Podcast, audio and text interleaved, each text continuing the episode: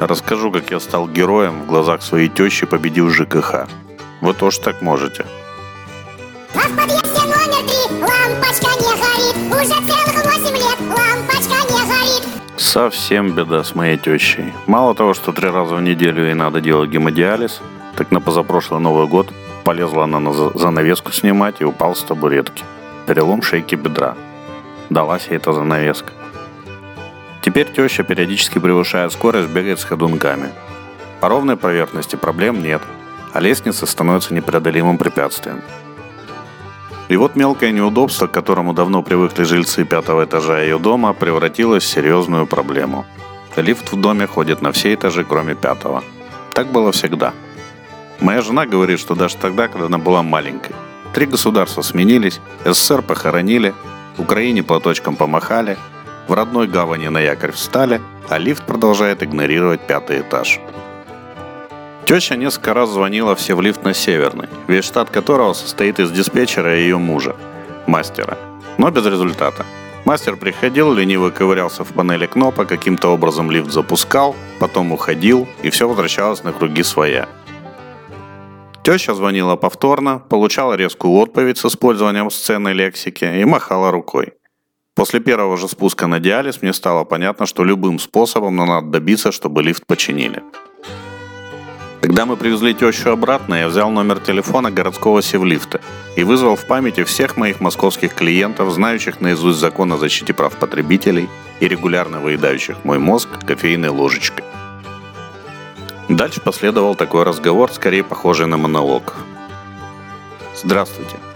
У моей тещи отказывают почки. Ее надо три раза в неделю возить на диализ. А еще у нее перелом шейки бедра.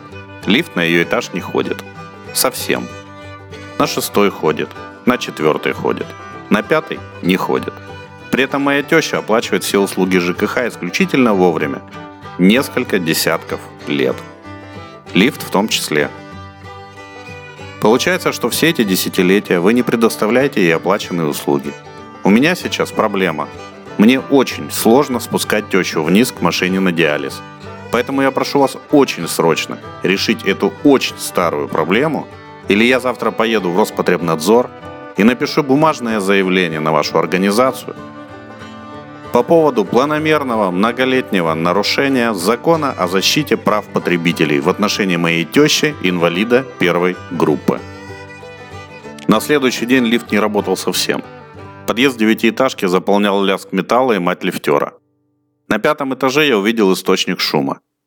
Яростно сверкая глазами, мастер копался в механизме, опустив кабину в шахте до уровня пола.